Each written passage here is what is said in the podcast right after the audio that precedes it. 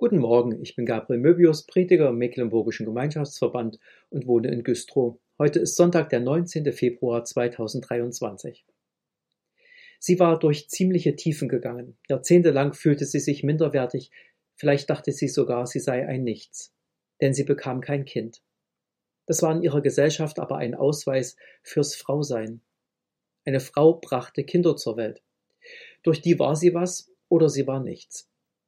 Doch dann keimte Hoffnung. Gott hatte ihrem Mann versprochen, er sollte viele Nachkommen haben. Doch bald die Enttäuschung, sie blieb kinderlos. Da versuchte sie selbst eine Lösung. Doch das ging schief. Unzufrieden, mürrisch und herrisch wurde sie über all diesen Fehlschlägen.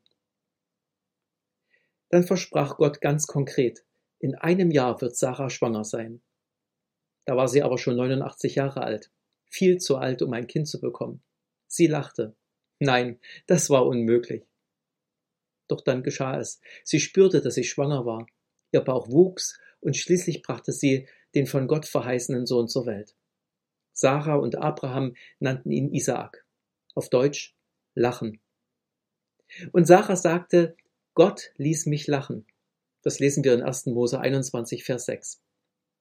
Jetzt konnte Sarah vor Freude und von Herzen lachen. Gott hatte ein Wunder getan, sein Versprechen gehalten und erfüllt. Sie hatte ein Baby in den Armen, einen Nachkommen, der die Familie am Leben erhalten würde. Wie wunderbar. Haben Sie sich schon gefragt, wann Gott Ihnen hilft, wann er auf Ihre Gebete antwortet, wann er seine Versprechen endlich erfüllt? Wenn ja, denken Sie an Sarah. Die musste fast ihr ganzes Leben warten. Doch dann erlebte sie, Gott hält, was er verspricht. Sein Wort ist wahrhaftig. Darauf kann ich bauen, mein Leben, meine Zukunft, alles.